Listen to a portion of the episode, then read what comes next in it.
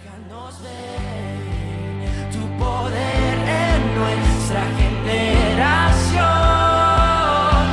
Queremos ser la luz y mostrar a Jesús.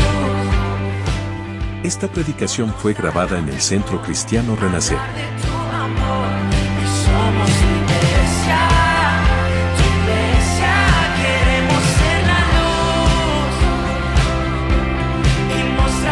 Te esperamos cada domingo a las 19 horas en Sarmiento 1011. mostrar a temor. Seguimos en nuestras redes sociales como Centro Cristiano Renacer. iglesia, tu iglesia.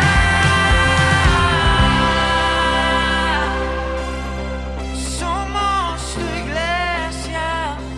La palabra de Dios está en Isaías 61, verso 4. Isaías 61, 4. Vamos a, a leer ahí. Isaías 61, 4. Y el tema y, la, y los temas de estas últimas predicaciones, creo que esta es la cuarta predicación. Se llama Reconstruyendo las ruinas. Así que póngase el mameluco. Yo en cada silla dejé un mameluco, así que usted se lo pone. Eh, espiritualmente se los dejé cuando ustedes entraban, ya estaba el mameluco ahí. Y algunos van a necesitar guantes, otros van a necesitar cascos. Según las ruinas que tengamos, va a ser el trabajo que vamos a tener que hacer en nuestra casa, en nuestro apellido. Isaías 61, verso 4 dice, reedificarán las ruinas antiguas y levantarán los asolamientos primero. Restaurarán las ciudades arruinadas y los escombros de muchas generaciones. Restaurarán los escombros de muchas generaciones. Amén. Oramos, si podés agarrar al que tenés al lado antes que se vaya al baño y oramos. Señor, te doy gracias, gracias por esta reunión tan hermosa. Te hemos cantado, te hemos adorado, Señor, con todo nuestro corazón. Ahora queremos abrir nuestros corazones, Señor, para que nos hables a través de tu palabra. Señor, en el nombre poderoso de Jesús. Amén. Buenísimo. ¿Estamos bien? Hermanos, si vamos a reconstruir algo, tenemos que estar armados, tenemos que estar, porque esto se va a poner difícil. Entonces tenemos que agarrar el casco, así que agarre su casco, está abajo de la silla.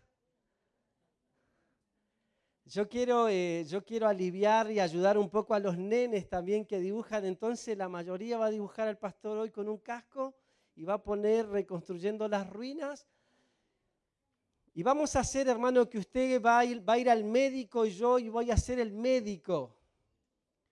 Y el médico va a encontrar cuatro cosas o tres cosas hoy que usted tiene y después de esos tres análisis que vamos a hacer de su vida, yo le voy a dar la receta para que usted vaya a la casa y empiece a medicarse con estas tres cosas. Así como hay tres enfermedades, también hay tres remedios. Así como en nuestra casa vamos a encontrar hoy tres enfermedades o tres ruinas bien marcadas, el pastor también nos va a dar el remedio para esas tres ruinas que tenemos que sacar de nuestros corazones, de nuestra familia. Un llamado a restaurar vidas, un llamado a restaurar familias. Ese es nuestro llamado, hermanos. El llamado principal de nuestras vidas es a restaurarnos nosotros primero para después empezar a trabajar en nuestra familia, en nuestro apellido. Y a medida que el pastor va a predicar, usted se va, se va, se va a dar cuenta de un montón de ruinas que nosotros heredamos de nuestro apellido, de nuestros abuelos, de nuestros padres, y vienen a nuestra familia y se quieren quedar con nosotros y quieren pasar a la próxima generación, pero es ahora donde los restauradores vamos a entrar en acción para no dejar una generación en ruinas. Nuestros hijos, hermanos, no van a padecer lo que nosotros padecimos. Alguien se tiene que poner el casco, alguien se tiene que poner el mameluco y decir, voy a sacar las ruinas de mi apellido y de mi generación. Y esa persona sos vos y esa persona soy yo también. Amén. Hermano, la bendición de Dios se recibe, pero antes de recibir la bendición de Dios, nosotros tenemos que preparar nuestros corazones. Tenemos que estar preparados para recibir la bendición de Dios. Tengo que preparar mi vida para recibir la bendición de Dios. Tengo que preparar mi familia para ser bendecida. Tengo que preparar la iglesia para ser bendecido. Tengo que preparar esta ciudad para recibir la bendición de Dios, para que todos estemos preparados para recibir la bendición de Dios. Dios da bendiciones, pero el trabajo mío es estar listo, estar preparado, es sacar las ruinas para cuando la bendición de Dios llegue a mi casa, llegue a mi apellido, hayamos hecho un trabajo previo, hermanos, en nuestro apellido. El sacar ruinas es nuestra tarea, el sacar ruinas, escombros de nuestra generación, es una tarea de cada uno de nosotros. Amén. ¿Cuántos han visto un programa que se llama Acumuladores Compulsivos? Yo lo he visto, hermano, a mí me encanta mirar esas historias. Y hace poquito vi un programa de acumuladores compulsivos de una mujer. Ve que hay algunos que ya están en terapia intensiva, están, están tremendo, ¿no? Pero esta mujer, hermanos, tenía, llevaba casi 15 años acumulando cosas en la casa, una casa soñada, dos, 12 plantas, hermanos, una casa impresionante pero los hijos se fueron porque no se podía vivir con ella. El marido, hermanos, estaba totalmente saturado. La habitación donde ellos dormían, el marido tenía un poquitito de espacio. Lo demás era, las escaleras no se podía subir. 15 años acumulando cosas. Salía y lo que veía lo compraba y como lo compraba lo dejaba en la bolsa ya sea eh, joyas muy caras, porque era, era adicta a las joyas, a las alhajas. Invertía mucho dinero, así como llegaba con el collar, lo dejaba en la escalera y se olvidaba hasta el otro día que salía a comprar otra cosa. Nunca había visto que tardaron tanto, hermanos, en limpiar una casa. Creo que sacaron 15 contenedores de, de mugre. Pero a ella no le fue fácil porque no quería soltar nada. Un día estuvieron solamente un día para que ella les deje sacar lo que estaba en la escalera. Y ahí los psicólogos y la gente que trabaja charlando con ella y no quería, no quería, porque es mi vida en esas cosas. Hermanos, un trabajo artesanal de estas personas hasta que pasaron como dos semanas y empezó, pero muy, muy lentamente, a sacar todas las cosas que no servían trayéndolo, hermanos, a nuestros corazones, a nuestras vidas, a nuestro apellido. Muchas veces tenemos cosas acumuladas, como acumuladores compulsivos, de un montón de cosas que no nos hacen bien. Para nada están buenas, pero no las queremos soltar. Pensamos que, bueno, me, tocó ser así, ¿qué va a ser? Y es lo que me ha tocado en mi apellido, no lo quiero soltar, no lo quiero largar. Pero hermanos, el Espíritu Santo en esta noche te va a mostrar qué cosas vos tenés que sacar de tu apellido que no te hacen bien, que no son buenas, hermanos, y nadie las disfruta en la casa, pero nosotros no las queremos soltar. Están bien arraigadas en nuestros corazones, en nuestros apellidos, escombros, ruinas, desecho. Hermanos, escombro es, perdóneme la expresión, es la Cuarta vez que digo esto, escombro es mugre. El escombro no sirve para nada. El escombro no sirve, solamente ocupa un lugar, hermanos, que puede ser ocupado por otra cosa mejor.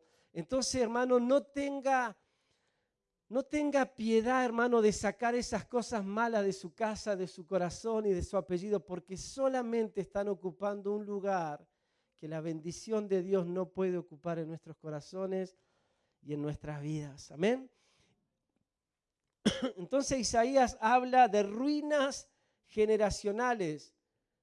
Reedificará las ruinas de muchas generaciones. Está hablando de ruinas generacionales, de ruinas que, de escombros acumulados con el tiempo, que no comenzó con nosotros ruinas generacionales que comenzaron antes de nosotros, quizás con nuestros abuelos, quizás con nuestros padres, y ahora a nosotros nos tocó heredar todas las ruinas en nuestro apellido. Una familia sumergida en el alcohol, con un abuelo eh, alcohólico, probablemente el padre padezca lo mismo, pero también eso mismo se puede pasar a los hijos porque creen que eso es normal en los apellidos, es, lo que heredamos. Llámele alcohol, llámele eh, eh, mentiras. Me- gente, hermanos, que es profesional en la mentira, pero mi abuelo era así, mi papá era un maestro de mentir. Y ahora los hijos, hermanos, tienen esos malos hábitos también de mentir. Y eso no está bueno, hermanos, tiene que salir de nuestros corazones. Hermano, todo está en la actitud que nosotros le pongamos a esta palabra. Hermano, el mensaje está orado, la palabra está buscada, el Espíritu Santo está en la iglesia. Ahora está el trabajo nuestro, la actitud que yo ponga, hermanos, en hacerme responsable de la palabra. Ahora es donde yo tengo que atrapar esto y decir, yo lo voy a hacer en mi apellido. Yo no voy a esperar que alguien más venga y lo haga por mí. Yo soy el responsable de activar esta palabra en mi casa y en mi familia. Amén.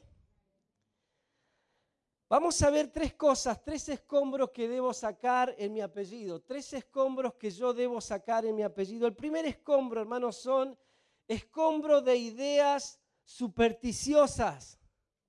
Escombros de ideas supersticiosas. Hay gente, hermano, que tiene estas ideas fatalistas, que todo va a salir mal. Todo va a salir mal.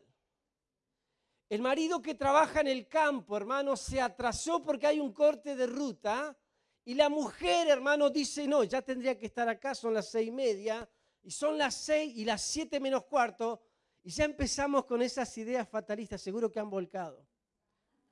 Ah, seguro la, la Trafi volcó en la ruta, porque mirá la hora, y, ya empezamos a hacernos un rollo, hermano. No, y le ha pasado algo, seguro, me van a llamar ya nomás que ha, ha muerto, ya murió seguro, porque calcula que, porque, o no somos así. Ideas fatalistas, hermano, mi suegra contaba que su mamá era así. Eh, El, el- papá de mi, de mi suegra salía al campo a caballo y tardaba y la, y, la, y la madre ya lo mataba. No, seguro que el caballo rodó y se ha muerto por ahí. Lo vamos a tener que ir a buscar porque ha muerto. Andá a saber dónde cayó muerto. Y eso mismo hereda mi suegra. Mi suegro trabaja en la fábrica, hace poco se jubiló, hermanos. Y el colectivo pinchaba, hermanos, y mi suegra ya estaba armando el velorio, hermano, de mi suegra. ¿eh?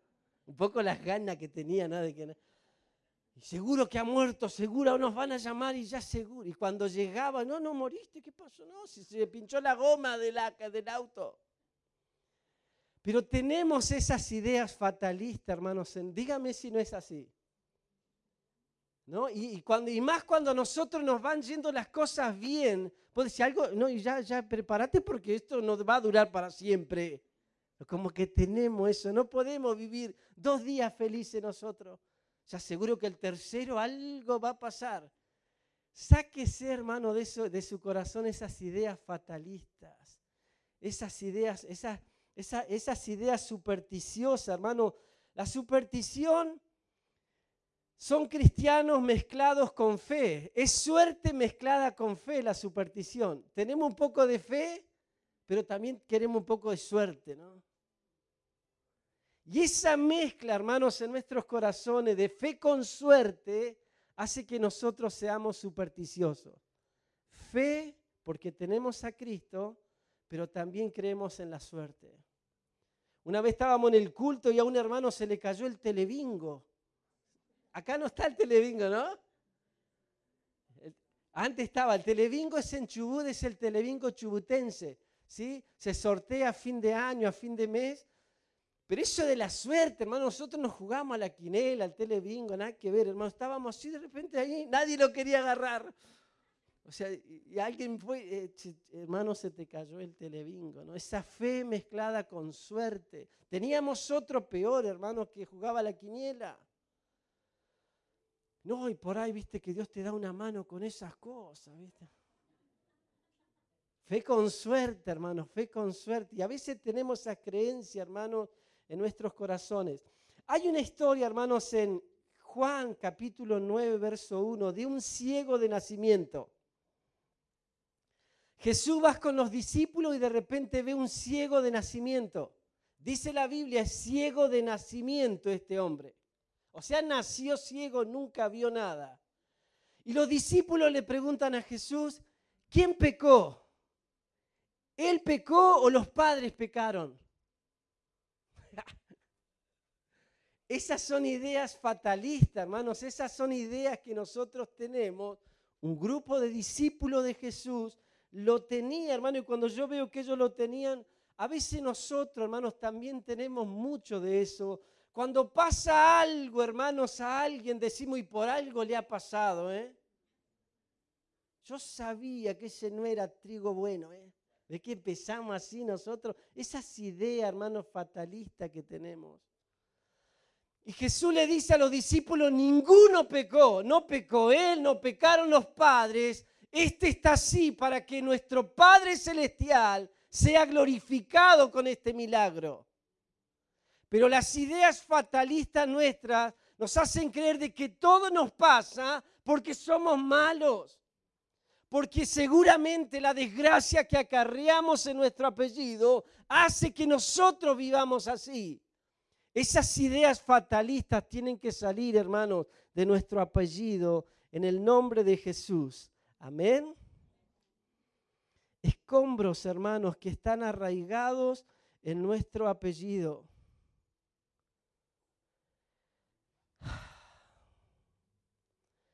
Cuando ves un perro y te quiere morder, ¿a quién clamamos? Ustedes saben, ¿no? San Roque, San Roque. Vos sabés, hermano, yo le, puedo abrir mi corazón, no le cuenten a nadie, hermano, lo que le voy a contar. Guárdenselo. ¿Sabes que yo igual, yo armando la predicación, yo me predico, hermano? ¿Sabes lo que me pasó en estos días? Se lo voy a, no le cuenten a nadie. ¿eh? ¿Sabes que yo crecí con estas ideas fatalistas? Y cuando vos te levantás, más vale que te levantes con el pie derecho, ¿eh? ¿Sabe lo que hago, hermano? Perdóneme, perdóneme, no le cuente a nadie. Yo dejo la sojota la mañana ahí, ¿no? Y me despierto y yo arranco a las 6 de la mañana porque Bauti entra a las 7. Entonces arranco a las 6, bajo los pies. ¡Ay, ¿dónde está? La ojota, la derecha, dame la derecha. Porque hermano, pienso que si me pongo a la izquierda no podía arrancar el día con el, con el pie izquierdo. Entonces hoy, ¿qué hice? Arranqué con el pie izquierdo. En el nombre de Jesús. Y me puse la ojota izquierda, hermano, por primera vez. Y acá estoy. Y me ha ido bien y hoy va a ganar Boca, Señor. Pero hermano, dígame si no le pasa cuando a usted se le cae la sal en la mesa. ¿Ah? Ya se empiezan a mirar porque alguien va a pelear ahí, ¿eh? Y hasta que uno agarra un puñado y lo tira para atrás. Como o no lo hacen. ¿Ah? Ah, ahora se hacen todos los santos. Cuando se te cruza un gato negro por la calle, frená y da la vuelta y te vas por otra calle. No le haces eso. Ideas fatalistas. Pero me hizo bien, hermano, saber que los discípulos estando con Jesús tenían estas ideas. Entonces yo no estaba tan mal. Digo, bueno, si yo la veí la ojota, nomás tampoco estamos tan mal es levantarme a la mañana. Pero bueno, ya eso lo sané, hermanos, hoy. Segundo, segunda idea es, o escombro que tenemos que sacar, pensamientos de fracaso. Pensamientos arraigados, hermanos, en nuestro apellido de fracaso. Estamos acomplejados con los fracasos. Y esto, hermanos, está muy arraigado en nuestros corazones. En el año 96, 97, mi papá tenía una empresa, hacíamos edificios en Treleu. Varios edificios, yo trabajé con ellos en la empresa con mi familia. En el año 97, 98, hermanos, una crisis mundial en Argentina. Mi, papá se, eh, se fundió. Eso lo llevó a separarse a vender toda la maquinaria que teníamos, a vender todo el equipo que tenía para hacer edificios. Pasamos de tener una casa hermosa a vivir en un barrio peligroso entre Leu, los dos solos, o sea, de ser ocho hermanos, pues yo pasé a vivir con mi papá solo, mi mamá se fue, se llevó parte de mis hermanos. Y hermanos, era tan triste llegar a mi casa después de haber tenido tanto, ahora no tener nada. Y ver a mi papá tan triste, hermanos, en la casa después de tener una familia, ahora no tenerla más.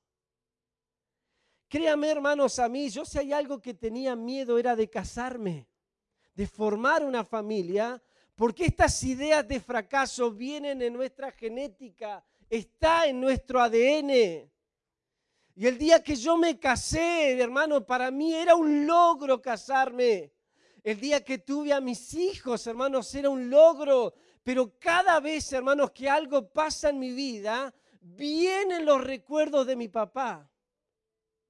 Esas ideas de fracaso, hermanos, tienen que salir de nuestro apellido, no tienen que ser heredadas a nuestros hijos. Nuestros hijos van a ser exitosos en las carreras que elijan, van a servir a Dios, hermanos, desde la cuna hasta la tumba van a servir a Cristo, no se van a apartar nunca de Dios. Sáquese, hermano, ese chip de fracaso de su apellido, de su familia, porque Dios, hermano, nos ha bendecido para que seamos los restauradores de nuestra familia. Amén.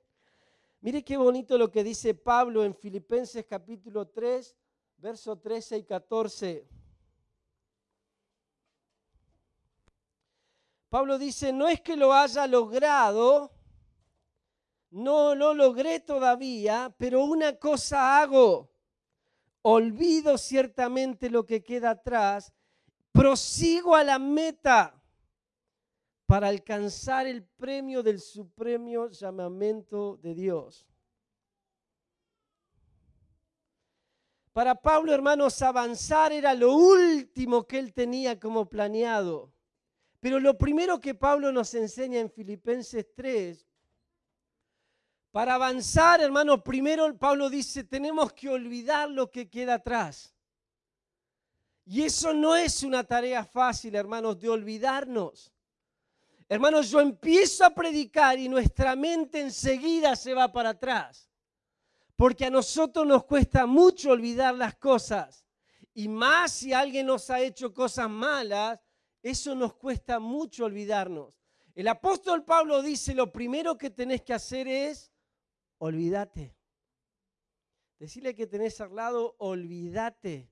Pero medio fuerte decíselo, olvídate, gaucho, olvídate. Segundo, fijar la mirada. Y tercero es avanzar. Primero es olvidarme lo que queda atrás. Olvidar lo que queda atrás, hermano, es no traigas tu pasado al presente. No podés vivir en el presente con una mentalidad de pasado, con heridas del pasado. Hermanos, yo celebro, ayer a la mañana las mujeres tuvieron un té de sanidad interior, hermanos, 50 mujeres, la excusa era el té Estuvo buenísimo y van a seguir los té en la mañana para las mujeres. Hermanos, porque si hay algo que nosotros tenemos que hacer con la ayuda del Espíritu Santo, es tratar de olvidarnos del daño que nos causaron en el pasado. Hermanos, no podés traer al presente tu pasado, porque hermanos, hay gente que el pasado los ha pasado por arriba y no pueden ver ningún futuro, ni ellos ni tampoco para su familia, ni tampoco para sus hijos. Olvídese lo que quedó atrás. Fije la mirada en Cristo. Le pregunto, ¿en quién usted se está fijando? Hermanos, porque cuando vos fijas la mirada en algo, a eso le das. Es como andar en moto. Yo antes era motoquero, hermanos. Me encanta andar en moto. Tenía una moto, una Honda Enduro 200, hermanos, impresionante la fuerza que tiene esa moto. Pero la moto, cuando vos sos, te gusta la moto. Hermano, una vez unos nenes estaban jugando al fútbol en mi cuadra. Y pusieron los arcos de piedra, así como está el, el, el- el- coso ese de, hormigón, así en las puertas. Así lo pusieron el arco, en, en en la cuadra mía. Yo doy la vuelta, hermano, lo primero que miro es el arco y no, y no le voy a dar, no le... ¿A qué le di? ¿Sabe la vuelta, hermano, que di? Porque donde vos ponés la mirada, es ahí donde va. Yo sabía que no tenía que ir para allá, pero mis ojos decían, dale, dale, dale, dale. Rompí toda la moto, me rompí los dedos, el casco se rompió toda la parte del frente. Pero ¿dónde estamos mirando, hermanos? ¿A qué nosotros estamos apuntando? Y tercero es avanzar, hermanos. Usted no puede estancarse en la vida. Tu familia no se puede estancar. Tu apellido no se puede estancar. Tenemos que olvidarnos, fijar la mirada en Dios y avanzar. Tercer escombro que tenemos que sacar, hermano, y este es tremendo, es.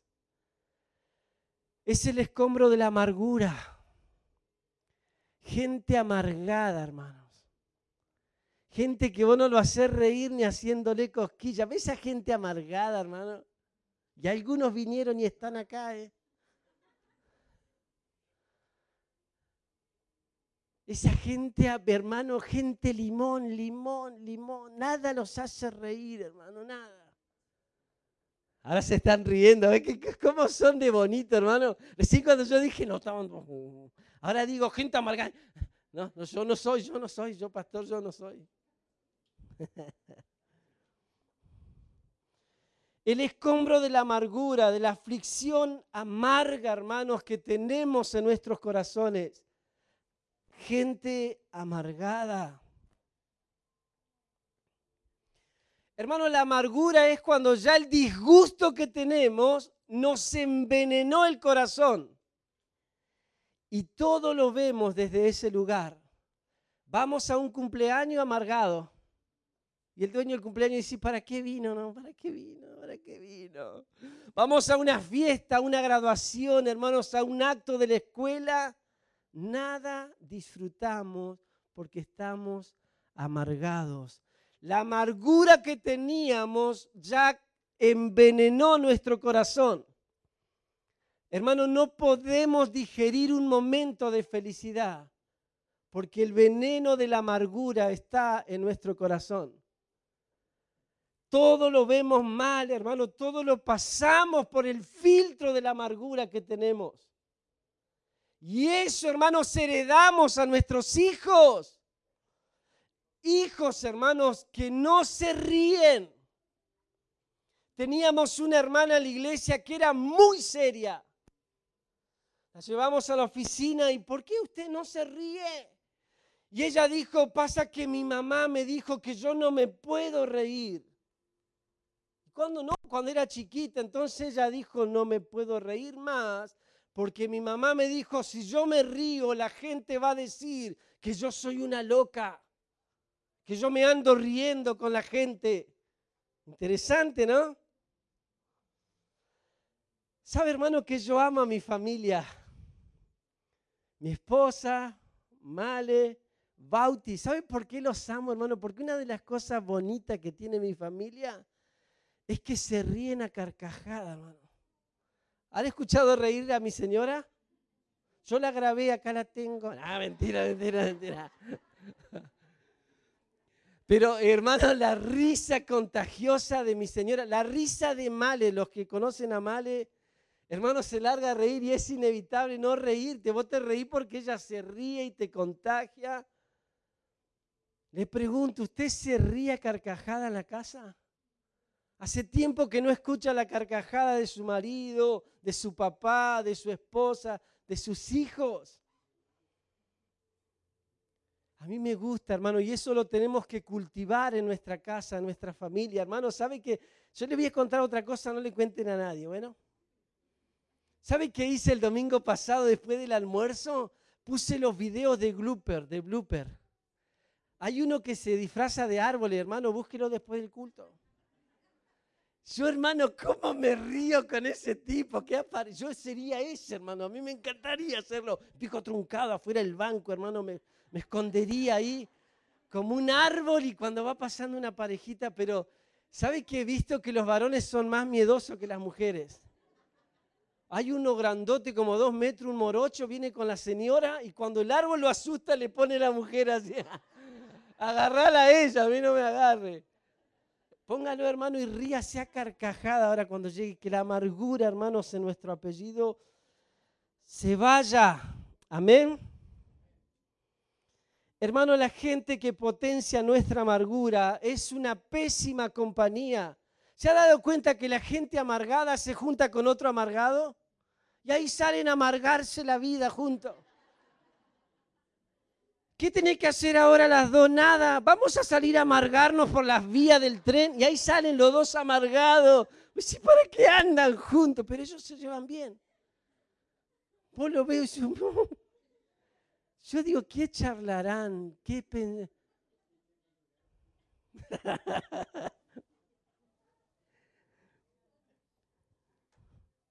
Entonces tengo que sacar de mi apellido, hermano, el escombro de ideas fatalistas. Hermano, no espere desgracias. Somos buenos para eso, hermano, esperar desgracia. Y ya, ya parece que viene la desgracia. ¿no? Espere bendiciones de Dios, hermanos, para su vida y su apellido y su familia y con sus hijos. Segundo escombro son el escombro de fracaso. Usted no va a fracasar. Amén. Sus hijos no van a fracasar. Tenga fe, hermanos, de que Dios está en nuestro, en nuestro apellido, en nuestra familia, y nos va a ir bien. A nosotros nos va a ir bien, hermanos, porque tenemos a Dios de nuestro lado. Y tercero, sacar la amargura, hermanos, de nuestros corazones. Esa es la enfermedad, hermano, cuando nosotros vamos al médico y te dice, mira, vos tenés esto, esto, esto y esto. También cuando te encuentran de todo en el chequeo. Pero ahora, hermanos, el médico te va a hacer una receta para que vayas y compres el remedio para estas tres problemas que tenemos. El primer remedio, hermanos, se llama arrepentimiento. ¿Cómo se llama? Arrepentimiento, hermanos. Ese es el primer remedio, hermano, para sacar el escombro de nuestra familia. Arrepentimiento. Arrepentirse es, hacernos cargo, hermano, de las cosas. Nosotros somos buenos para culpar a los otros, pero no para hacernos cargo. Argentina somos especialistas, hermanos, en culpar a los demás, pero no hacernos cargo de las cosas. Arrepentimiento es hacernos cargo de las cosas que nosotros tenemos que cambiar. Hay cosas que yo tengo que cambiar y solamente yo las puedo cambiar. Y eso comienza, hermanos, con el arrepentimiento en nuestros corazones. Hacernos cargo, decir, yo fallé, yo reconozco que lo hice mal, hermanos, y hacerme cargo. Una hermana va al pastor y le dice, pastor, mi marido no cambia más. ¿Cuántas hermanas pueden decir lo mismo, no? Mi marido no cambia más, pastor. Siempre el mismo. No está acá, no miren, no miren a nadie, hermano. Mírenme a mí nomás. No es en esta ciudad, no es en esta iglesia, es en otro lado, en otro país. Va y le dice, mi marido no cambia más, pastor. Y el pastor la escuchaba y ella empieza a dar una lista de las cosas que el marido tenía que cambiar según ella. Y el pastor le dice muy sabiamente, ¿y usted ha cambiado? ¿Usted cambió, hermana? Y la hermana se enojó con el pastor. Pero después que se enojó, reflexionó y dijo, es verdad, yo tampoco he cambiado. Yo siempre busco el error del otro, pero nunca puse la mirada en mis propios errores. Entonces arrepentimiento es hacernos cargo de nuestras cosas, decirle al Señor, yo fallé, y me arrepiento, hermanos. Yo le aseguro, hermanos, que después de arrepentimiento hay bendiciones para nuestra familia, para nuestro apellido. Amén. Arrepentimiento, hermanos, es el jabón que Dios usa para limpiarnos. Arrepentimiento es el jabón que Dios usa para limpiar nuestros corazones. Tenemos que arrepentirnos, hermanos, de las cosas que hacemos mal. Tenemos que hacernos cargo, hermano, de las cosas que hicimos mal, reconocer nuestros errores y pedirle perdón a Dios. Eso parece simple, pero no es tan simple cuando nosotros no queremos cambiar, hermanos, en nuestras casas. Proverbio 28, 13 dice, el que encubre su pecado no prosperará. Proverbio 28, 13, el que encubre su pecado, el que tiene pecado, pero lo sigue teniendo, no lo quiere reconocer, no va a prosperar. Segundo, remedio. Jeremías 15, 15, 19 dice, si entre sacares lo precioso de lo vil, serás como mi boca. Hermano, este texto toda la semana lo he tenido en mi corazón, en mi mente. Si entre sacares lo precioso de lo vil, serás como mi boca. Entre sacar lo precioso de lo vil, es como meter la mano, hermanos, en la bolsa de los números y sacar el número ganador dentro de los otros números perdedores.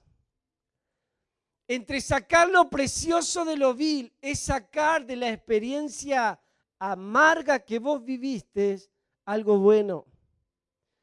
Sacar de todo lo malo, de ese desierto, de esa crisis, de esa enfermedad, de ese problema familiar, sacar algo bueno de todo lo malo que vos viviste, entre sacar lo precioso de lo vil, de lo que parecía que era un tremendo problema para nosotros, y termina la frase diciendo, serás como mi boca, serás como mi boca. Es impresionante, hermanos, que las bocas de Dios, las personas bocas de Dios, son las personas que han interpretado bien esta palabra y esa experiencia que los quería matar, que los quería arruinar, ellos sacaron de esa experiencia algo precioso y hoy son la boca de Dios hablando a las iglesias, hablando al mundo.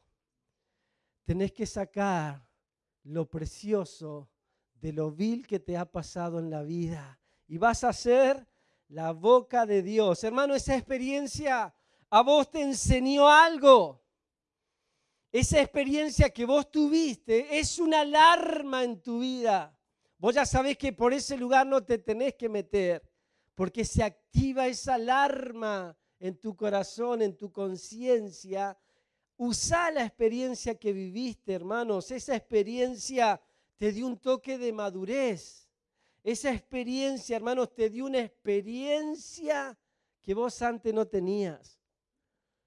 Entonces tenés que usar esa experiencia entre sacar de todo lo que has vivido algo bueno para bendecir a otras personas también.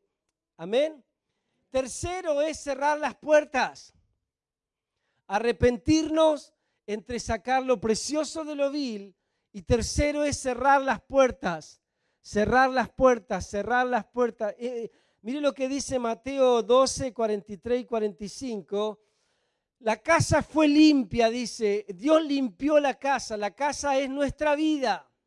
Cuando nosotros aceptamos a Cristo, la sangre de Cristo limpia nuestros corazones, limpia nuestras vidas. La casa ahora está limpia, pero dice Mateo 12 que cuando el enemigo que nosotros teníamos en nuestra casa, cuando Dios limpió nuestra casa, se va.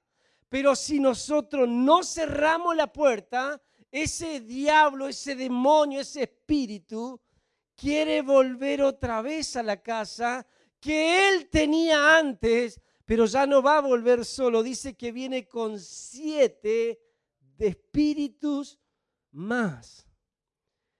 Y a mí yo me pensaba armando la predicación, es como que se va y anda buscando una casa para habitar, pero dice, me voy a traer el perro, me voy a traer el gato, o sea, quiere una casa para habitar porque ahora la casa está limpia.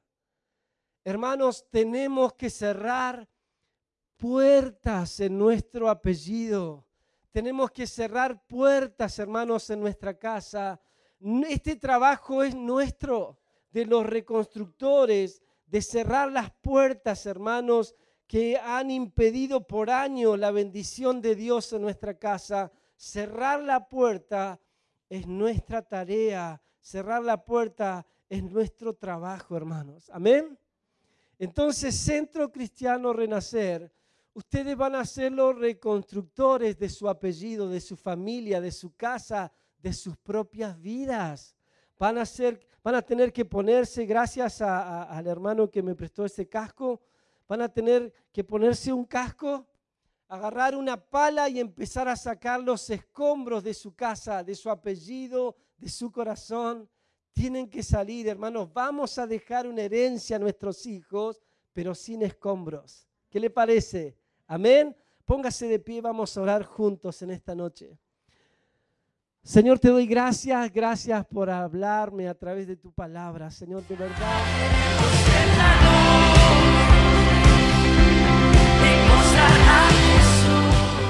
Gracias por escuchar este mensaje. Si querés ser parte de esta familia, te esperamos el próximo domingo a las 19 horas en Sarmiento 1011. Centro Cristiano Renacer.